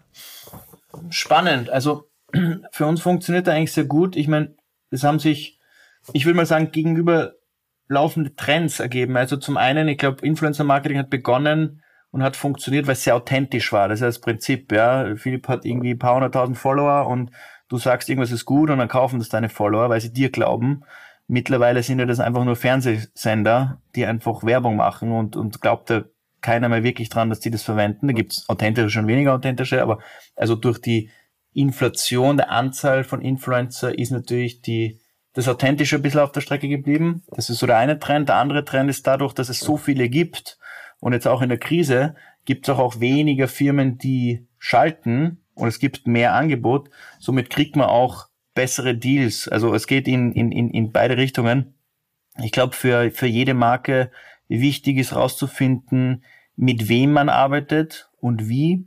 Also es ist am Ende des Tages trotzdem noch ein People's Business und wir haben da echt ein, ein super Team drauf, das da tolle Beziehungen zu den Influencern aufbaut und das auch nachhaltig pflegt. Also es ist nicht nur so One-Off, hier ist mein Produkt, bitte kauft es, sondern halt sich überlegt, okay, wie kann man das jetzt wirklich vernünftig etablieren. Also long story short, für uns ist Influencer Marketing noch immer sehr relevant, nur es hat sich schon stark geändert, ja. Und ähm, TikTok? TikTok ist wahrscheinlich eines der hottest Topics, ja. Äh, stärksten Wachstumsraten, unglaublich viel Engagement, bisschen andere Zielgruppe, noch nicht so kaufkräftig. Ähm, aber also wer nicht massiv auf TikTok investiert, macht wahrscheinlich einen Fehler, sagen wir mal so. Wie viel Geld ist denn mittlerweile? Danach kamen ja noch verschiedene andere, auch Profi-Investoren. Thema SEC, glaube ich, der, ist das der Staatsfonds aus ähm, Singapur oder wo ist das Geld her? Thema SEC? Genau. Also ja, es ist, es, es, es fließt dann doch erstaunlich viel Geld in so eine Firma. Also das sind ähm, sehr hohe Beträge jetzt mittlerweile reingeflossen. Wir haben dann noch. Ähm, Sag mal eine Zahl ungefähr Größenordnung? Ja, also da ist man schon knapp dreistellig äh, Millionen. Ähm, aber ich meine, das ist ja noch nicht mal so viel. Also man überlegt, dass irgendwie mit 100 Millionen ähm, eine Firma aufzubauen, ist jetzt ja heutzutage nicht mehr komplett verrückt. Ja, äh, da ist auch, glaube ich, viel passiert in der Vergangenheit, was auch nicht so positiv war. Also ähm, man muss ja das Geld auch so einsetzen, dass man mehr draus macht. Ja, nur viel Geld aufzunehmen ist erstmal keine Leistung. Aber wir haben dann einige Familienunternehmen noch dazu, also Family Offices noch dazu geholt und haben dann im November 2021 eine Series B gemacht. Also es war die erste wirklich größere Runde, wo wir dann eben den, den Staatsfonds von Singapur überzeugen haben können, in die kleine österreichische Firma Waterdrop zu investieren. Das war recht lustig während Covid. Es war deren erstes Investment in Österreich. Und die sind halt, ja, ist halt riesig, ne? Also 400 Milliarden Fonds und sehr langfristig und ähm, deren Interesse ist halt wirklich auf, auf, auf Firmen zu, zu wetten, die halt jetzt viele, viele Jahre wachsen und eben auch hoffentlich eine sehr unnachhaltige Industrie zu einem nachhaltigen Konsum ähm, wie, wie kam sie auf die? Also ich meine, die haben, glaube ich, 70 Millionen alleine investiert. Ähm, wie, kam, wie kommt so ein Kontakt zustande? Also sagen wir mal, der Sprung von die Hülle der Löwen, wo man angerufen wird, äh, hier in Deutschland bis zu der kommt jetzt dieser Monster-Staatsfonds aus Singapur, ist ja schon ein großer. Wie kommt Naja, man, also von, von, alleine kommt mal keiner, ja. Also das ist, man muss schon, da hat sich auch viel getan, ja. Also 2018, wir sind dann, wir waren dann schon relativ etabliert etabliert ist eigentlich übertrieben. Eigentlich sind wir noch bei weitem nicht etabliert in Europa, aber wir waren schon mindestens schon mal außerhalb vom Dachraum aktiv, haben dann erste Gehversuche schon in den USA unternommen und die haben wir dann eigentlich über eine Investmentbank damals. Also wir waren ja, wir haben noch Glück gehabt, weil, wenn du dich erinnern kannst, 2021 war ja wahrscheinlich das, das, the most crazy year of fundraise. Da ist es, das Geld quasi ähm, überall rauskommen und ähm, haben dann eigentlich aussuchen können, wen wir wollen, ja. Und dann schaltet man so eine Investmentbank dazwischen, die ihm dabei hilft und haben somit auch Temasek ähm, kennengelernt. Der Fun Fact ist eigentlich, während Covid, wir haben die noch nie gesehen gehabt. Also es war alles nur über Zoom-Calls. Und für einen Staatsfonds war das damals schon recht, ähm, ja, ähm, ich, ich, wir waren extrem angetan von ihnen, weil sie halt super sympathisch, High Integrity, Great Name, langfristig und die haben sich auch, also die haben das offensichtlich auch sehr spannend gefunden und haben dann investiert. Und das ist dann, ähm, wir haben eine Bank gehabt, die uns dabei geholfen haben, weil das ist halt für so große Investoren wichtig, dass da noch irgendwer dazwischen ist, der einen guten Namen hat. Aber, aber dir gehört immer noch ein relevanter Teil der Firma? Ja, ähm, ein relevanter Teil, also was sind das, roundabout 20 Prozent, bisschen mehr.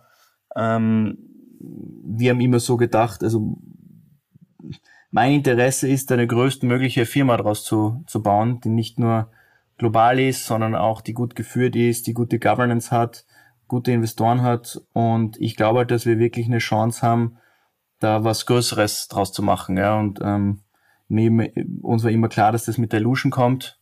Also it's better to have a, a smaller piece of a larger pie than a big piece of a small pie.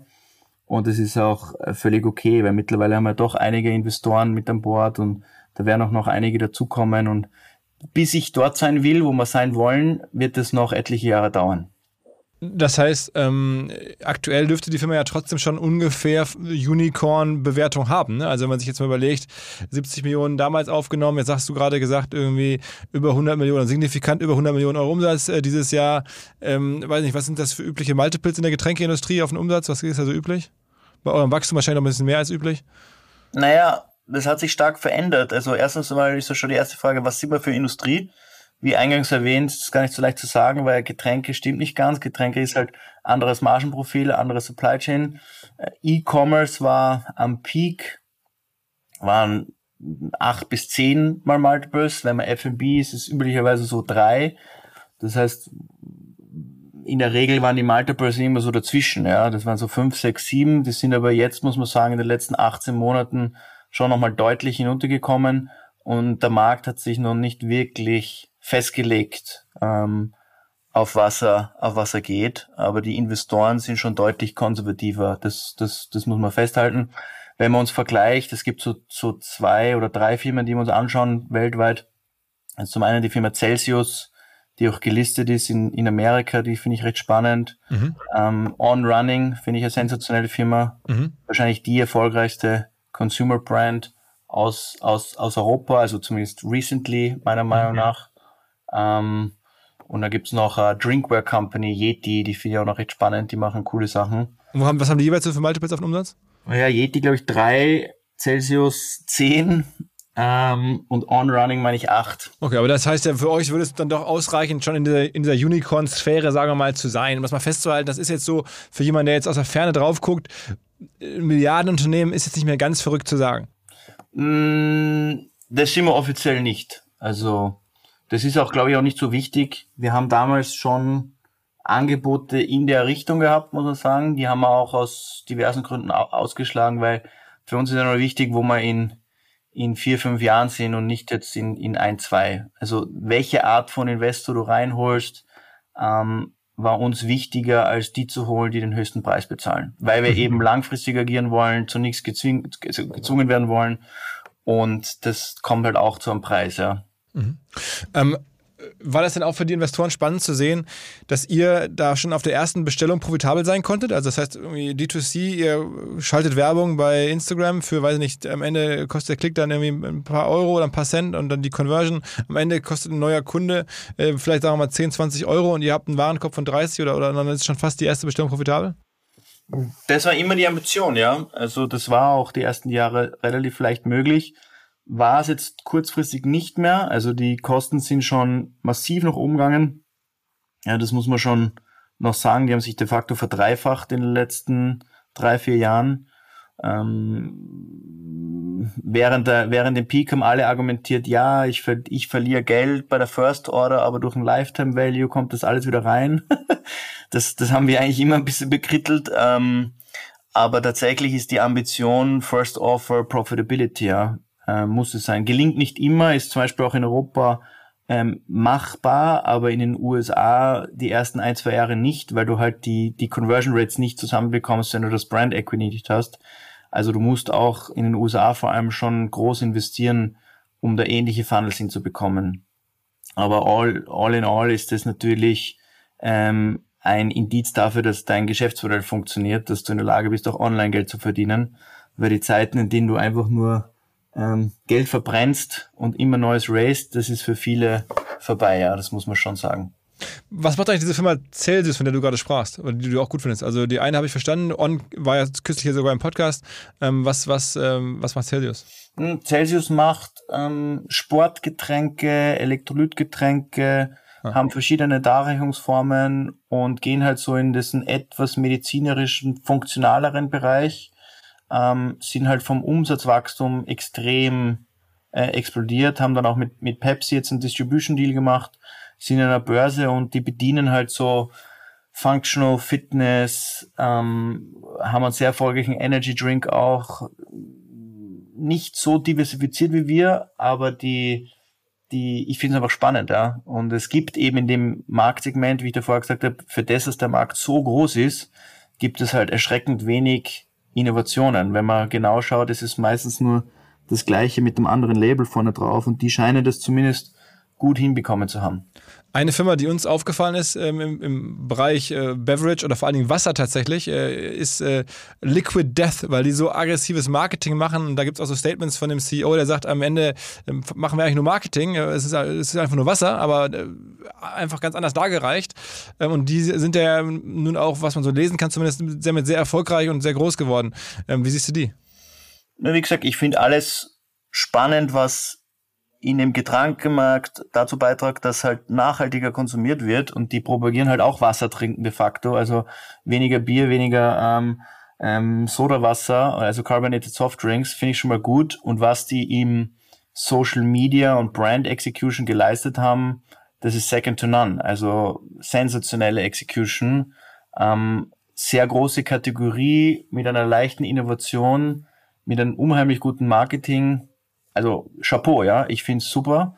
Ähm, sie haben auch, weil das war schon absurd, sie haben ja ursprünglich aus Österreich das Wasser ähm, importiert nach Amerika. Es war in Österreich abgefülltes Leitungswasser in Dosen. Ah, wow, ähm, okay. Ja, ja, das haben sie jetzt vor sechs Monaten haben sie umgestellt. Jetzt, jetzt, jetzt machen sie es in Amerika local. Äh, da dürfte das Controlling auch draufkommen sein, dass es nicht so viel Sinn macht, das ähm, über eine Tabelle zu schieben. Ähm, aber ja, äh, exceptional execution. Also ich, ich, ich finde sie super und die sagen ja alle, die einen lauter, die anderen leiser, sagen ja im Wesentlichen, trinkt bitte kein, kein Zuckerwasser mehr, sondern trinkt doch einfach Wasser, ja. Und, und wie sie das propagieren, ähm, sie machen das schon sehr gut.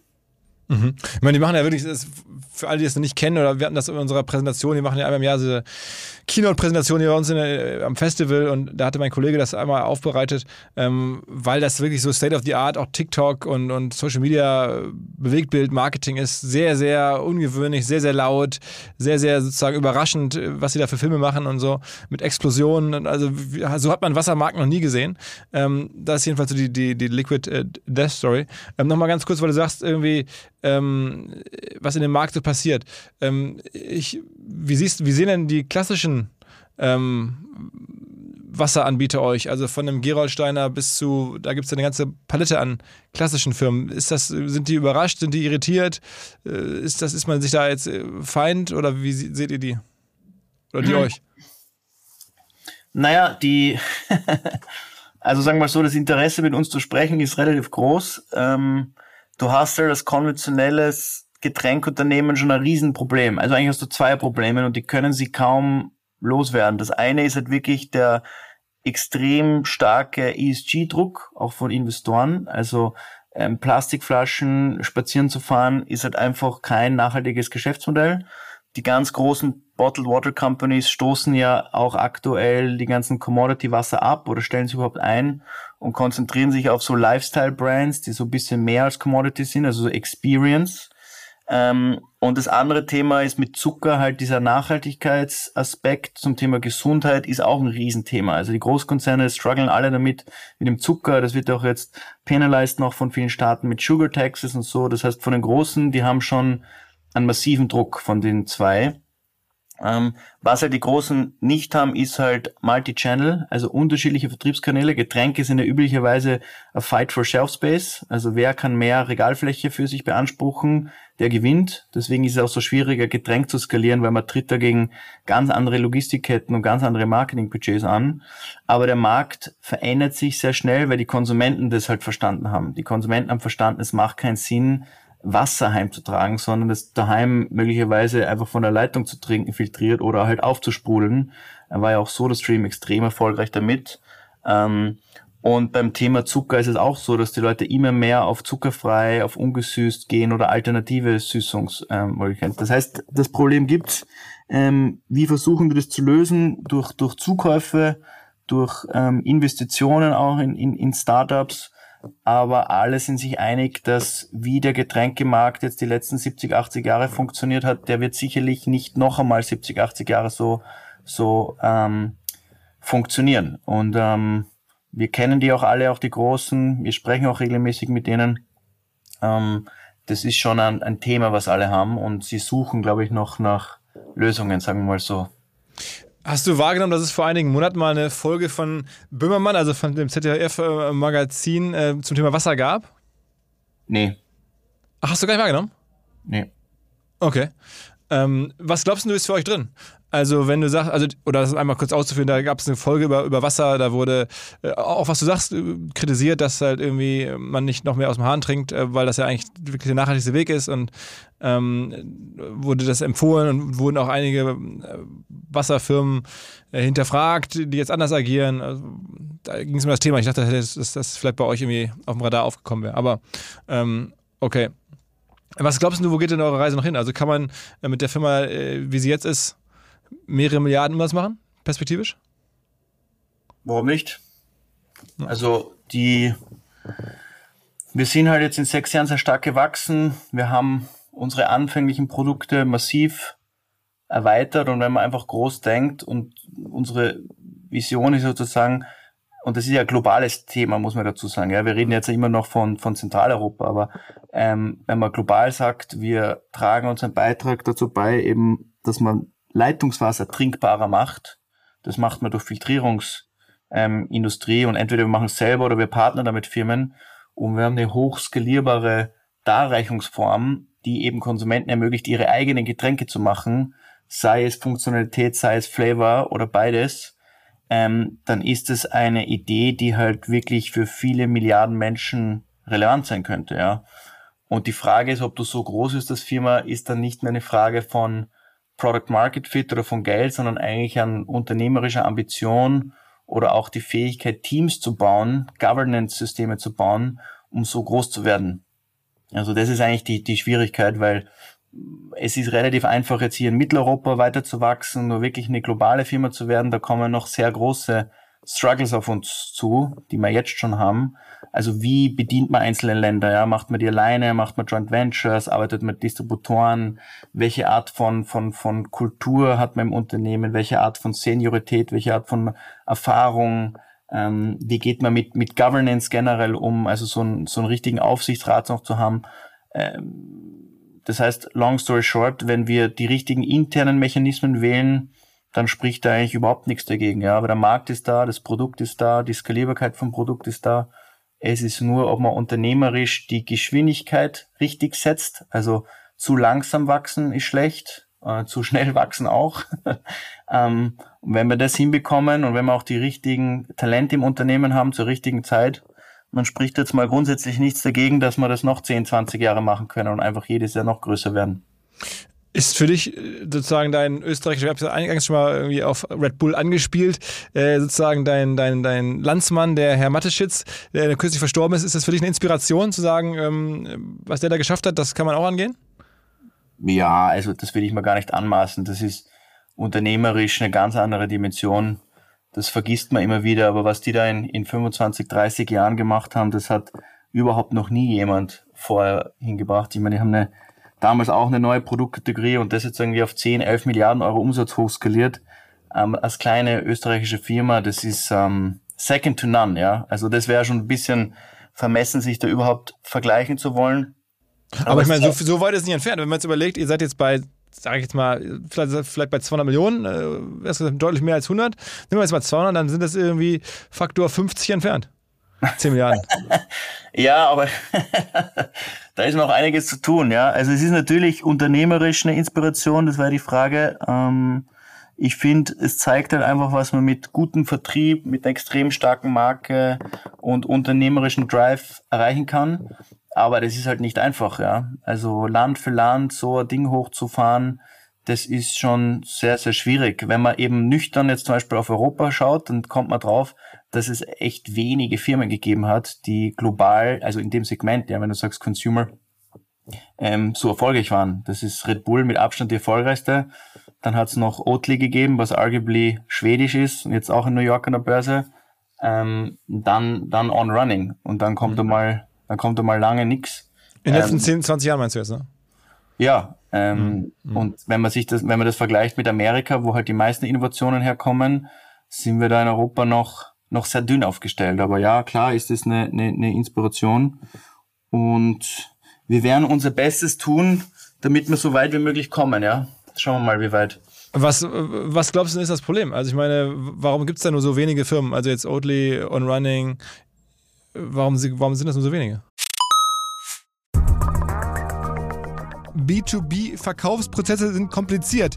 Nicht immer, aber ab und zu, das weiß ich selber und genau hier will Along mit seiner Lösung ansetzen. Also E-Mail-Schleifen vermeiden, E-Mail-Ping-Pong vermeiden, dafür sorgen, dass Verkäufer verstehen, was die Interessenten intern so abstimmen, vor allen Dingen dafür sorgen, dass die Materialien, die häufig solchen Mails angehängt sind, stets aktuell sind. Nur, wie kann das alles gehen? Was genau macht Along? Sie bauen sogenannte Along Spaces, also im Kern Digital Sales Rooms, in denen alle Materialien abgelegt sind, wo die ganzen Verkaufsschritte nachvollziehbar sind, wo bestimmte Menschen Zugang haben. Man muss nicht mehr in E-Mail zu, man muss einfach in den jeweiligen Along Space reingehen, den man mit seinem Kunden dann teilt. Entsprechend kann man auch sehen, wer wann im Along Space drin war, was sich angeguckt wurde, wo neue Details vielleicht hinzugefügt wurden. Die Kollaboration wird also viel, viel besser. Along funktioniert am Ende wie ein Co-Pilot, analysiert also auch das Engagement, das Engagement der Interessentinnen und Interessenten und stellt Empfehlungen für die nächsten Schritte zur Verfügung. All das kann man innerhalb von wenigen Minuten aufsetzen und direkt mit dem eigenen CRM verbinden. Along ist natürlich DSGVO-konform, wurde 2022 erst gegründet. Wir von OMR dürfen mit einem ganz, ganz kleinen Teil an Along beteiligt sein und Along ist zu guter Letzt der Nummer 1 Treffer auf OMR Reviews im Bereich Digital Sales Rooms. Wer mehr wissen möchte, alle Infos Along Space, ein Wort alongspace.com slash OMR. Zurück zum Podcast. Naja, du hast, du hast halt in Europa, ich meine, ich kann es jetzt wir haben ja viel mit Amerika, du hast schon, du hast in Europa strukturelle Probleme einfach, ja. Das, das erste ist, und das könnte man lösen, ist Mindset. Ah, die Amerikaner denken halt einfach größer. Das ist let's go, can do und, und, und, und man wird bejubelt.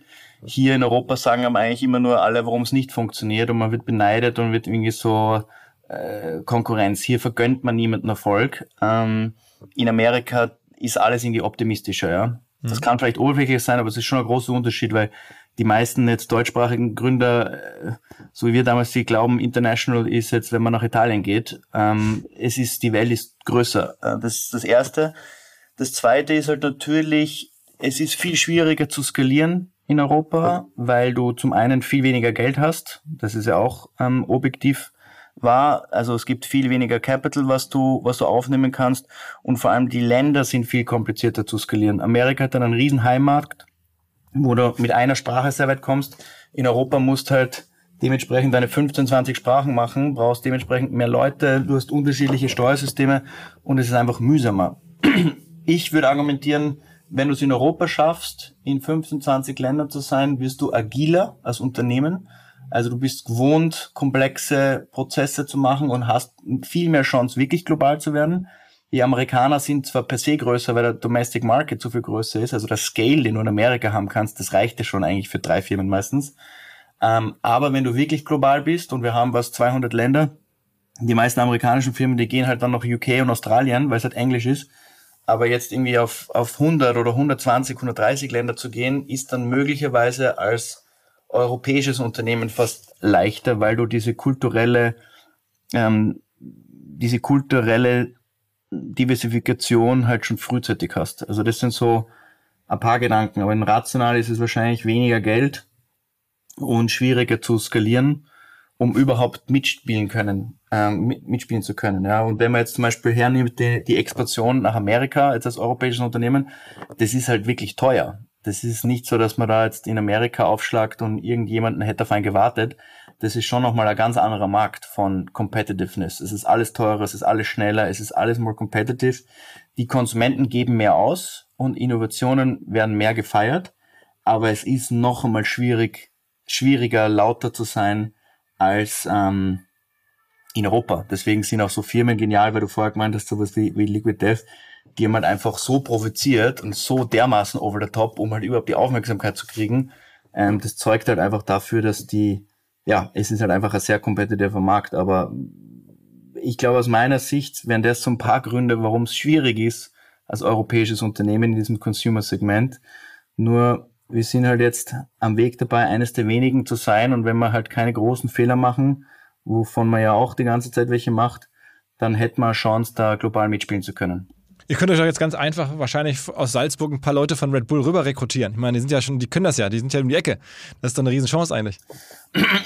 Es bewerben sich auch sehr viele. Ähm, du ah, okay. Hast, du hast dann, ähm, ja, also, sagen wir so, bei einer großen Firma zu sein, ist, ist, ist gar nicht so einfach, weil du hast ein riesen Brand und du hast ein etabliertes Produkt. wenn du bei einer kleinen Firma bist, dessen Produkt vielleicht nicht so gut bist, bist du dann möglicherweise auch der bessere Verkäufer, weil es ist jetzt ähm, nicht so schwierig, ähm, eine extrem bekannte Marke zu verkaufen. Es ist viel schwieriger, eine junge, ähm, vielleicht noch nicht perfekte Marke zu verkaufen. Das heißt, teilweise ist es sogar besser als so ein Scale-up, ähm, eher Talente zu nehmen von schwierigeren Umfeldern und nicht von so hoch erfolgreichen Firmen, weil man dort einfach ein anderes Profil hat, was man halt jetzt gerade braucht. Aber ja, es gibt ähm, natürlich da sehr viel, was wir lernen von verschiedenen Firmen und das gucken wir uns teilweise schon genau an, wie die bestimmte Sachen gemacht haben. Und USA, wenn du sagst, ihr wollt auch noch mehrere Investoren aufnehmen, neue Investoren in Zukunft aufnehmen, dann ist das wahrscheinlich deswegen, weil ihr das Geld braucht, ähm, um so US-Markt und so dann wirklich richtig angehen zu können. Ja, also für amerikanische Verhältnisse ist jede europäische Firma immer maß, maßlos unterfinanziert. ähm, man braucht in Amerika schon richtig viel Geld für verschiedene Sachen. Also wenn man sich anguckt, Teams zu bauen, irgendwie wirklich großflächiges Marketing zu betreiben, ähm, das sind das sind andere das sind andere Hausnummern. Und wenn man jetzt irgendwie da jetzt in Europa 100 Millionen macht, ähm, das fällt in Amerika nicht mal auf. Ja, also das sind die größten Verhältnisse auch anders.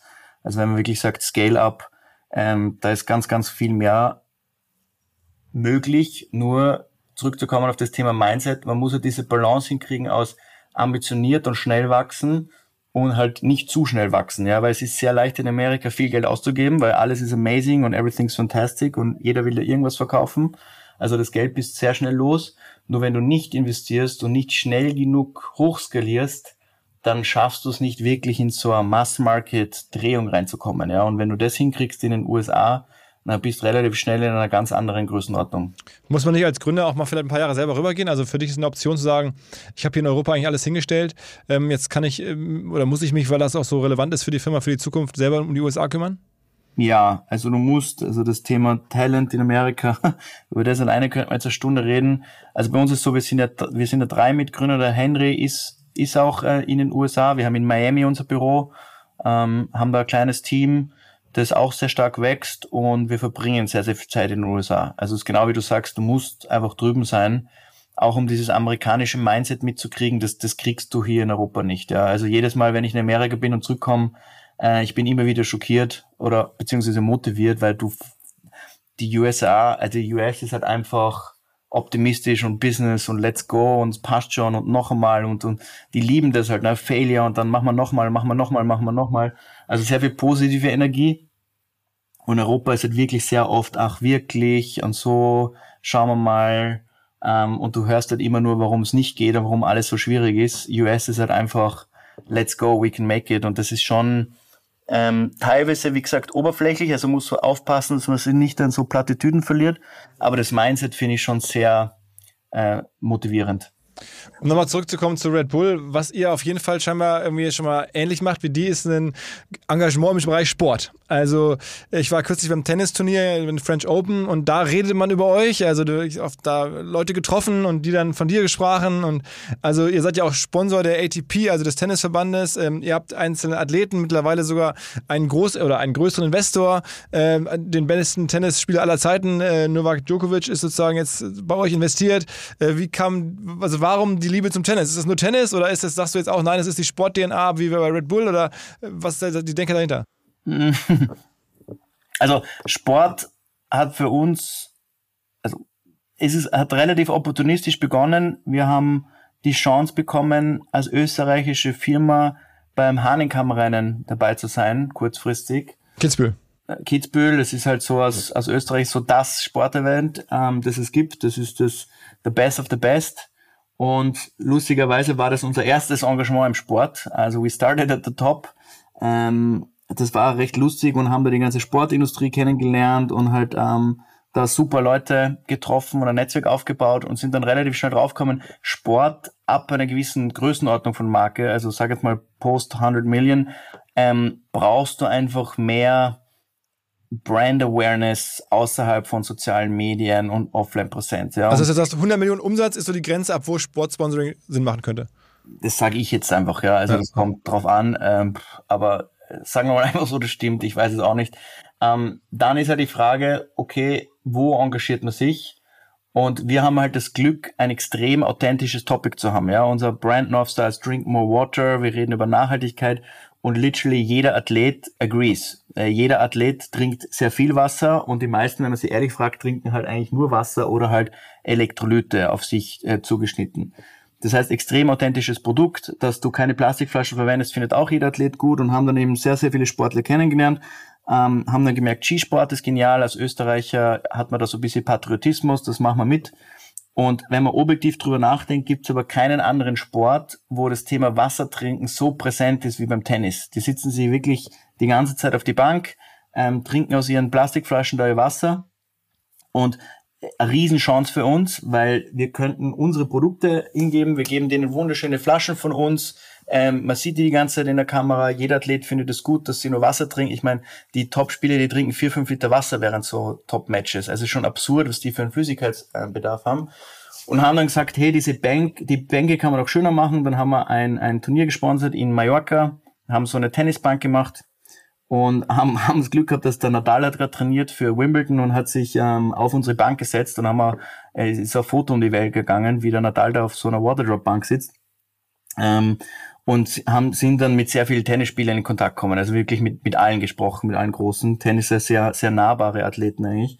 Und dann haben wir mal einen Anruf bekommen eben vom Herrn Novak Djokovic, ähm, ob wir uns nicht treffen mögen, weil er hat da einige Ideen oder für das Thema spannend. Und dann haben wir uns getroffen, ähm, das war eigentlich erst letztes Jahr in ähm, Mabea, da hat er trainiert. Und aus einer halben Stunde ist, sind irgendwie vier Stunden worden, wo über Gott und die Welt und Nachhaltigkeit und Gesundheit und er uns so erzählt, wie er so trainiert und was er alles macht. Und nach dem Gespräch hat er gesagt, hey Leute, das ist so genial, kann ich investieren bei euch? Und da haben wir natürlich gesagt, ja, yes. hat er halt hat er äh, investiert und dann haben wir noch zusätzlich. Also auch nicht gerade wenig, ne? Also wir reden ja auch von, von, von ein paar Millionen, die da angeblich geflossen ja, sind. Ja, ja, ja. Da hat er etliche Millionen investiert. Ich meine, der hat auch, der hat auch ein, zwei Euro verdient ähm, während seiner Karriere, aber dem geht's nicht um Geld. Also der, der hätte noch viel mehr machen können. Ähm, und haben wir den ihn als Investor gewonnen und parallel dazu haben wir halt auch ein Ambassador Agreement abgeschlossen und gesagt, okay, wir sponsern dich jetzt auch und es steht ja auch unser Waterdrop-Logo auf seinem Ärmel, was immer wieder, ja, sehr emotional ist zu sehen, dass wenn er spielt, dass er der beste Tennisspieler ähm, da mit unserem Logo spielt. Ja, und dann haben wir gemerkt, komm, Tennis, das ist so der Sport. Wir haben parallel dazu auch damals noch ein Jungtalent entdeckt. Mittlerweile ähm, haben wir ja, Glück gehabt, kann man sagen. Also der Taylor Fritz, äh, den haben wir damals unter Nummer 9 der Welt, glaube ich, mittlerweile, ne? Top mittlerweile, 10. ja, aber damals im, im Tennis fällt er das so stark ab. Also wenn du irgendwie über, über Top 30 kennt dich schon keiner mehr.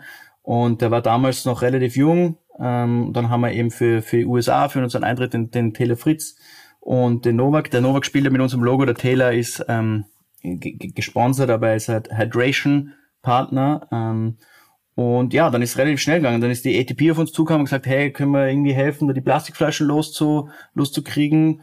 Und wir haben gesagt, klar. Und dann haben wir ähm, ATP, sind wir offizieller ATP Hydration Partner geworden, haben zusätzlich noch ein paar Tennisturniere gesponsert und sind halt da mit offenen Armen willkommen geheißen worden, weil die Tennisturniere haben auch das Problem, wie ich vorher ähm, geteilt habe, dass es eigentlich sehr unnachhaltig ist. Wenn man nach so einem Spiel, ich meine, du warst jetzt eh dort in Paris, wenn du das anschaust, deine Tribünen, wie viele Plastikflaschen da rumliegen, das macht einfach keinen Sinn.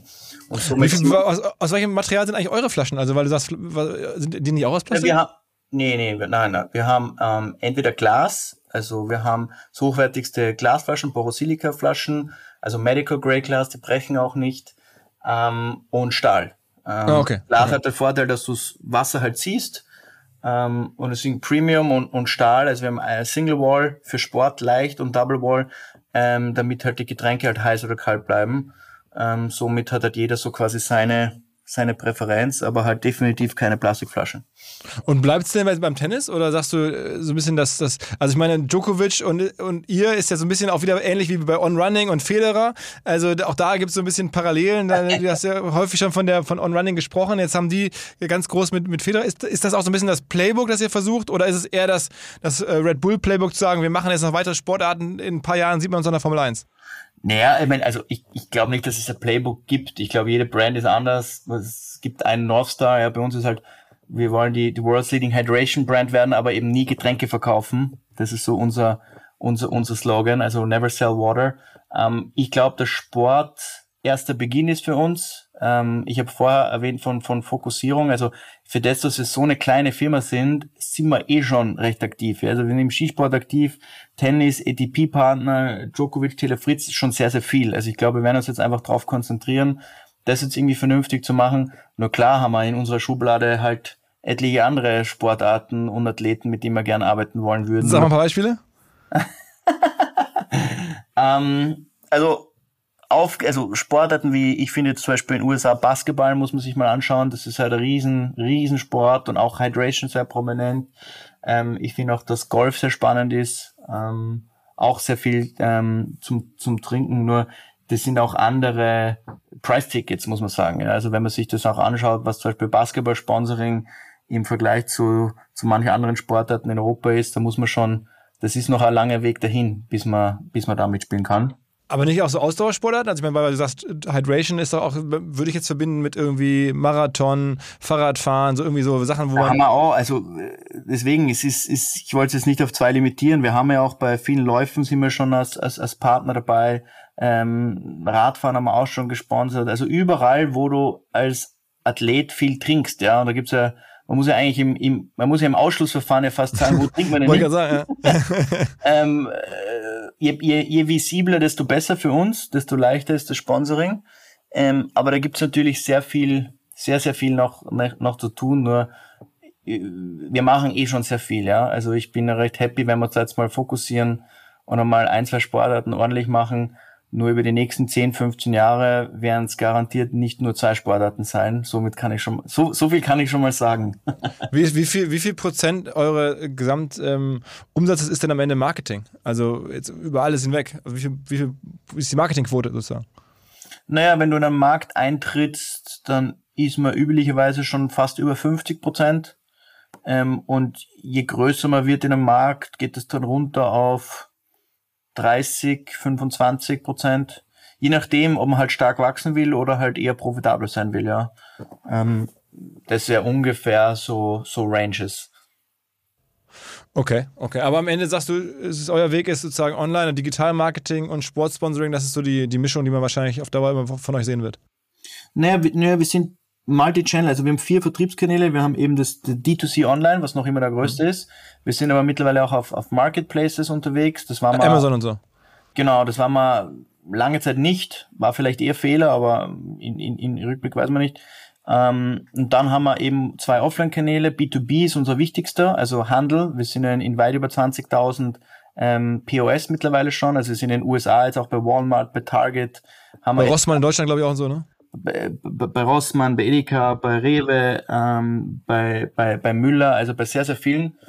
Und ähm, dann haben wir noch 38, wie gesagt, eigene Läden, die auch sehr spannend sind. Die sind jetzt vielleicht vom Umsatzanteil nicht so hoch, aber sie sind ein sehr schöner Weg, um die Marke zu erklären, um den Konsumenten zu ermöglichen, Produkte zu kosten. Und es ist vom, vom Content her, finde ich, einfach wunderschön, weil welches Getränkunternehmen kann eigene Läden betreiben? Das macht üblicherweise überhaupt keinen Sinn. Und da geht ihr dann aber nur in große Städte logischerweise oder an Flughäfen oder an irgendwelche zentralen Orte, wo man viel Lauf hat. Genau, meistens Einkaufszentren, also möglichst hochfrequentierte Einkaufszentren oder halt Großstädte, um halt ja ähm, möglichst viel Visibilität zu haben. Also in, in Deutschland zum Beispiel sind wir in, in Köln auf der Hohe Straße, ähm, haben wir einen Flagship Store, in Amsterdam haben wir einen sehr schönen, in Miami haben wir einen sehr schönen Aber Flughäfen wäre doch perfekt. Du könntest deinen Flughäfen sagen, hier direkt Waterdrop kaufen und dann direkt aufs Klo gehen, kostenlos abfüllen. Das ist doch viel besser, als irgendwie für 8 Euro dann Wasser am Flughafen zu Ja kaufen. klar, da musst du hier nach Wien fliegen, da wirst du sehen, am Wiener Flughafen ist natürlich ein Waterdrop-Stand und auch eine ganz coole Werbung. Ähm, Safety Alert, ähm, please hydrate und so. Also ja, Flughäfen auch super spannend. Ähm, nur sind wir halt aktuell erst, erst in Wien. Okay, okay, also da kommt noch was. Okay. Ja, da kommt noch was. Wie, wie, viel, wie viel Wasser trinkst du am Tag? Sicher drei, vier Liter. Also ich trinke meistens auch früh, wenn ich Sport mache, schon mal einen Liter. Also direkt nach dem Aufstehen trinke ich ein Glas, dann Sport, ein Liter und dann über den Tag verteilt nochmal hier zwei, drei Karaffen. Also auf, auf drei, vier Liter komme ich schon. Und dann machst du auch immer natürlich verschiedenste Geschmacksrichtungen von euch dann rein. Ja, ja, ja, die ganze Zeit. Jetzt seit neuesten, wir haben jetzt einen Eistee gelauncht, der echt explodiert ist, muss man sagen. Also haben wir selber nicht erwartet. Ähm, ist schon alles de facto ausverkauft und ist auch selbst bei uns im Büro knappe Ware, an die Eistees zu kommen. Aha. Aber was ist denn euer, euer, euer, euer bestes Produkt? Also was ist sozusagen, was verkauft ihr am besten oder am häufigsten? Naja, wir haben so die Blockbuster, also Boost ist immer vorne dabei. Es kommt ein bisschen aufs Land an ähm, und auf den Vertriebskanal. Ähm, Boost, Flair, Sky. Sag mal, was dahinter steckt? Äh, Für alle, die nicht sich genau auskennen, was steckt da genau hinter, hinter, hinter Boost? Naja, es ist äh, Acai, Johannisbeere. Ähm, Schmeckt einfach sehr gut. Ähm, Nero zum Beispiel heißt, hat ein natürliches Koffein, 80 Milligramm. Ähm, Kohlenuss, für sehr, sehr spannend. Und wir haben wirklich mittlerweile viele verschiedene Geschmacksrichtungen. Und ja, einer der Tricks ist halt einfach, sich durchzukosten, damit man halt merkt, was einem halt so schmeckt. Geschmäcke sind, wie gesagt, sehr unterschiedlich.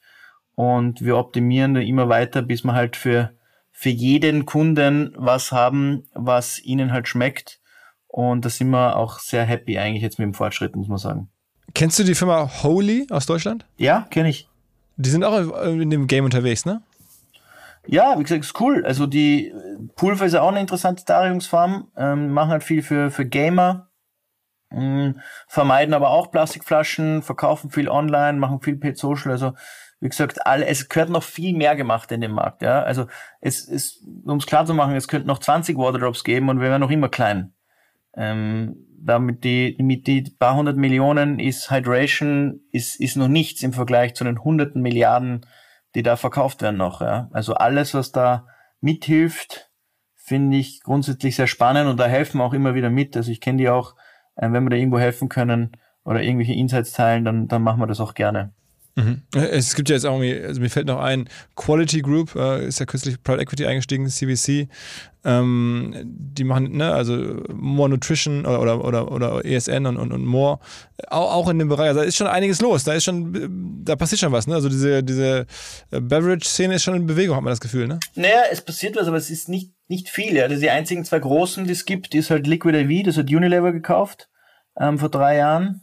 Ähm, die gehen jetzt an die, anscheinend an die, an die Milliarde Umsatz. Also das sind Pulversticks. Ähm, auch gut gemacht. Ähm, dann hat es eben die Firma Noon gegeben, die hat Nestle gekauft. Ähm, also so konventionelle Brausetabletten für den Sportmarkt auch. Die versuchen es jetzt ein bisschen mehr Lifestyle zu machen. Aber das sind eigentlich die zwei größeren, wenn man will, ja. Ansonsten gibt es einen ganzen Longtail von, von, von kleineren Firmen, aber ähm, es braucht jetzt erstmal jemanden, der richtig Scale hat, ja. Und Aber dass es, man demnächst lesen kann, dass ihr jetzt auch sozusagen äh, euch äh, kaufen lasst von einem großen Getränkemulti in den nächsten 24 Monaten oder sowas, das würdest du ausschließen. Das passiert nicht.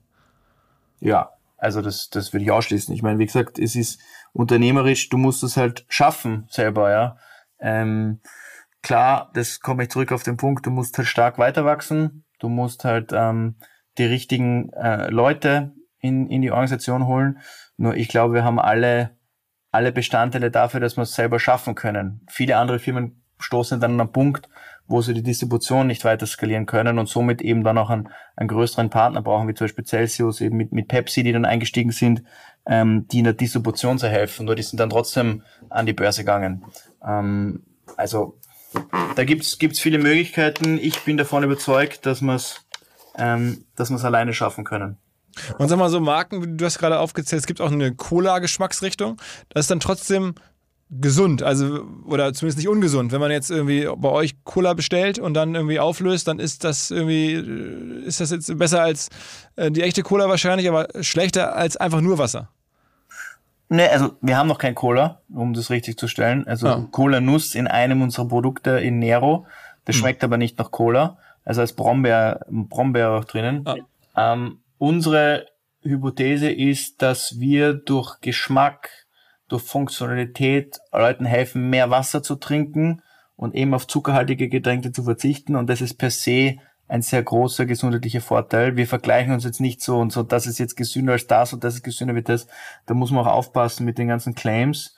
Ähm, wir glauben halt, dass Zucker sehr schlecht ist, deswegen verwenden wir in keinem unserer Produkten Zucker und wir sind bei den Ingredients immer dabei, andere Früchte, andere Extrakte, andere Pflanzen zu finden, die halt nicht nur gut schmecken, sondern auch gut tun. Ja, das ist so ein mhm. bisschen unser unser Zugang zu dem Ganzen. Aber wir sind jetzt nicht autoritär und sagen, das ist jetzt so viel besser als das. Das soll der Kunde einfach selber für sich entscheiden.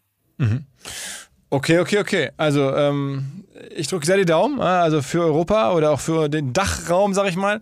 Jetzt gelingt ja die nächste große, äh, also eine der wenigen, hast du ja wirklich selber gesagt, ist ja wirklich so, ähm, großen äh, Consumer Brands rauszubringen, die weltweit funktionieren, das wäre schon gigantisch. Ne? Und im Gegensatz zu Herrn Watteschitz gibst du ja ab und zu mal ein Interview. Ähm, der hat ja eh keine gegeben und jetzt kann er auch keine mehr geben. Also vielleicht darf ich dir in ein, zwei Jahren nochmal irgendwie äh, irgendwo äh, abfragen, wie es denn gerade läuft oder, oder ein neues Update mir ziehen. Also ich drücke dir sehr die Daumen. Sehr gerne, ja, und danke dir für die Zeit. Alles klar, mein Lieber. Vielen Dank. Alles klar. Ciao, ciao. Ciao, ciao. Frage. Wie macht man Tools, die für Agenturen und Freelancer besonders spannend, besonders hilfreich sind? Na, man fragt sie. Unser Partner Mitwald hat in Zusammenarbeit mit Agenturen eine Hosting-Lösung für Agenturen und Freelancer gebaut. Bedeutet Managed Cloud Hosting mit Top-Performance und Top-Flexibilität. Mit eigenem Rechenzentrum und partnerschaftlichen 24-7 Kundenservice. Alles aus Deutschland. Und dementsprechend natürlich DSGVO-konform und für deutsche Sicherheitsansprüche ISO-zertifiziert. Also die Rahmenbedingungen stimmen, aber das Besondere ist die eigene Verwaltungsoberfläche M-Studio, die dank intelligenter Features zu mehr Effizienz, Produktivität und Spaß bei der Arbeit verhelfen kann, abgestimmt natürlich auf die Arbeit von Freelancer und Agenturen. So macht Hosting Spaß, das sagen auch die Kollegen und das bestätigt auch die Top-Bewertung bei OMR Reviews. Mitwald ist top-rated in der Kategorie Web-Hosting-Software und gerade der Support wird da sehr lobend hervorgehoben. Wenn ihr Mitwalds Managed Cloud Hosting Lösung kennenlernen wollt, dann schaut einfach vorbei auf mitwald.de/omr. Dort findet ihr alle Infos und habt die Möglichkeit 30 Tage lang kostenlos reinzuschnuppern und alles zu testen. Einfach mal anschauen mitwald mit doppelt-t.de/omr.